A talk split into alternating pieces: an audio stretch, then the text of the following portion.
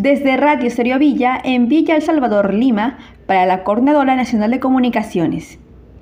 El jefe de la Oficina Descentralizada de Procesos Electorales, ODP Lima Sur 2, Emerson Ríos López, informó que para la segunda vuelta electoral se realizará una variación en un local de votación del distrito de Villa María del Triunfo en Lima Sur.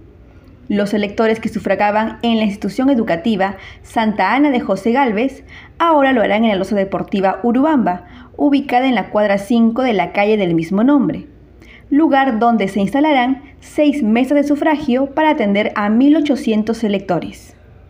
Asimismo, Ríos López instó a la población a seguir la recomendación sugerida por la OMPE en cuanto al voto escalonado en el horario de votación extendido que se mantendrá de 7 de la mañana a 7 de la noche.